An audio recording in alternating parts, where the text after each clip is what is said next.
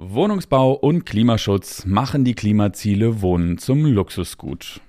Im Immolotse Podcast von Zinshaus Team und Kenbo gibt es kompakte Audio-Hintergrundinfos, Themen und Trends zum aktuellen Geschehen aus dem Immobilienmarkt, natürlich immer durch die Hamburger Brille betrachtet und dabei wünschen wir jetzt gute Unterhaltung und viel Spaß.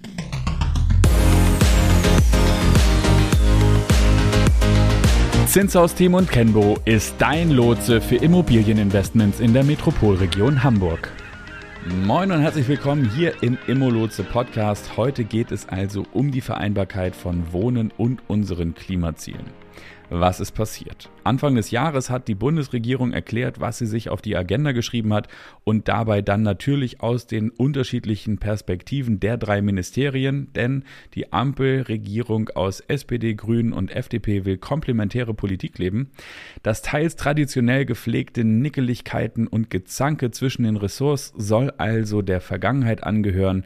Dazu wurden Querschnittsthemen definiert und diese sind Digitalisierung und Klimaschutz. Die Ziele der SPD sind vor allem die soziale Perspektive auf die Wohnungsbaupolitik. Das hatte die neue Bundesbauministerin Clara Geiwitz bei der Vorstellung ihrer Agenda im Bundestag betont. Ihre Stichworte sind Vorkaufsrecht, Bündnis für bezahlbaren Wohnraum und Behebung des Fachkräftemangels. Der grüne Wirtschafts- und Klimaschutzminister Robert Habeck setzt auf Solarbeschleunigung, Mieterstrom und Wärmepumpen und der Justizminister Marco Buschmann will Verantwortungsgemeinschaften rechtlich etablieren. Damit sind die Überschriften zunächst benannt, aber was heißt das jetzt konkret in der Umsetzung? Zum Hintergrund, erstmals seit 1998 gibt es überhaupt wieder ein Bundesbauministerium, dem jetzt Clara Geiwitz von der SPD vorsteht. Und ihre Agenda leitete sie ein mit den Worten, es ist aus meiner Sicht eine Frage des Respekts, dass diejenigen, die hart arbeiten, gut davon leben und auch gut davon wohnen können. Wohnen sei ein Menschenrecht und eben kein Luxus für wenige. Und wie will sie das nun konkret erreichen? Zentrale Voraussetzung ist nach ihrer Meinung der Wohnungsbau. 400.000 Wohnungen will die Ampel jährlich errichten, davon 100.000 öffentlich gefördert. Das ist natürlich nicht kostenlos zu realisieren. Wie soll das finanziert werden? Geiwitz rechnet vor, dass zusätzlich zu den 2,2 Milliarden Euro Bundesmitteln, die für soziale Wohnraumförderung noch im Dezember 21 eine Milliarde Euro für den sozialen Wohnungsbau freigegeben worden sind und eine weitere Milliarde aus dem Klimapaket folgen wird, also insgesamt 4,2 Milliarden Euro für diese Wohnraumoffensive zur Verfügung stehen. Ob das jedoch wirklich auskömmlich ist, wird bezweifelt. Eine im Januar vom Verbändebündnis Soziales Wohnen vorgestellte Studie des Pestel-Instituts beziffert die nötigen Subventionen je nach Klimastandard auf 5 bis 8,5 Milliarden Euro jährlich.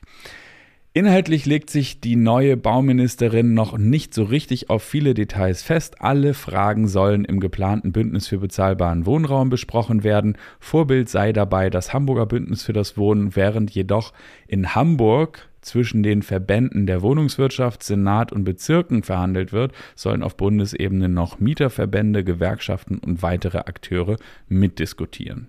Ihre weiteren Themen im Überblick lauten Bauland aktivieren und Spekulation ausbremsen, den Fachkräftemangel am Bau beseitigen durch eine Azubi-Offensive, bessere Arbeitsbedingungen und erleichterte Fachkräfteeinwanderung, serielles Bauen sowie Typengenehmigungen zur Beschleunigung und Verbilligung des Planungs- und Bauprozesses einzuführen.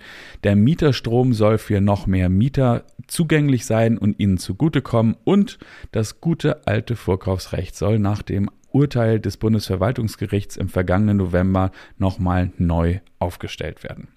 Bei der Vorstellung der grünen Klimaschutzagenda von Wirtschafts- und Klimaschutzminister Robert Habeck hat die Immobilienwirtschaft auch eine gewisse Prominenz. Im Fokus steht dort das Solarbeschleunigungsgesetz, Photovoltaikmodule sollen zukünftig auf allen gewerblichen Neubauten Pflicht sein und auf privaten eher die Regel als die Ausnahme.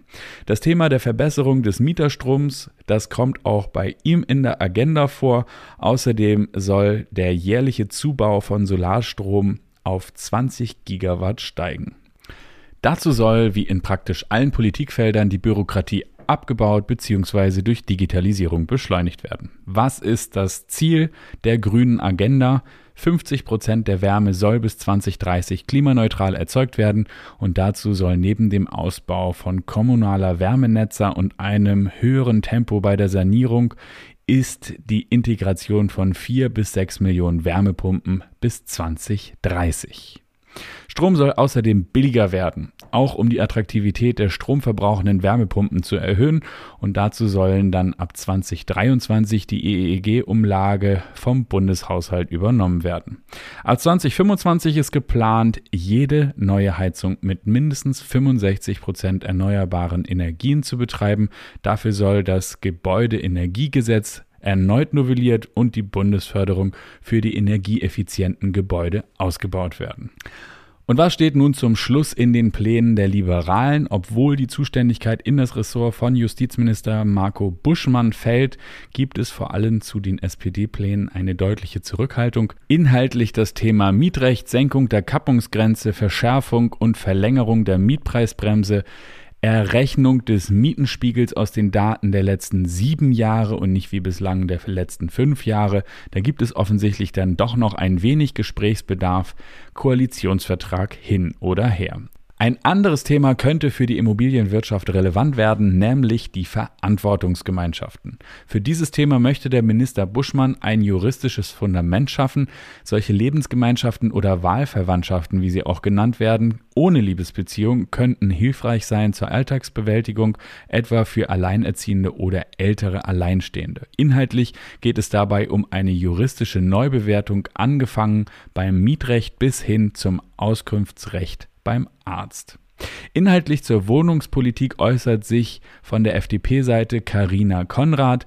Die stellvertretende Fraktionsvorsitzende erklärt, dass private Investitionen der Schlüssel in der Baupolitik sind und außerdem soll nach dem Willen der FDP Deutschland zu einer Nation von Wohnungseigentümern werden. Und zu diesem wichtigen Thema äußert sich dann auch noch überraschend die SPD in der Person des neuen Generalsekretärs Kevin Kühnert. Im Interview mit der Immobilienzeitung sagt er, die SPD ist ausdrücklich für die Förderung selbstgenutzten Wohneigentums. Es bewegt sich also eine ganze Menge in der Politik zum Thema Wohnen in Deutschland. Wir werden es weiter beobachten und berichten. Wenn du die Themen vertiefen willst, dann schau bitte gerne bei uns auf der Website vorbei. Dort gibt es einen Infobrief mit allen Details oder schreib uns einfach eine E-Mail. Die E-Mail-Adresse und den Link zur Website findest du in den Shownotes. Und über deine Kommentare und Bewertungen würden wir uns natürlich auch sehr freuen. Vielen Dank fürs Zuhören und bis zum nächsten Mal. Tschüss.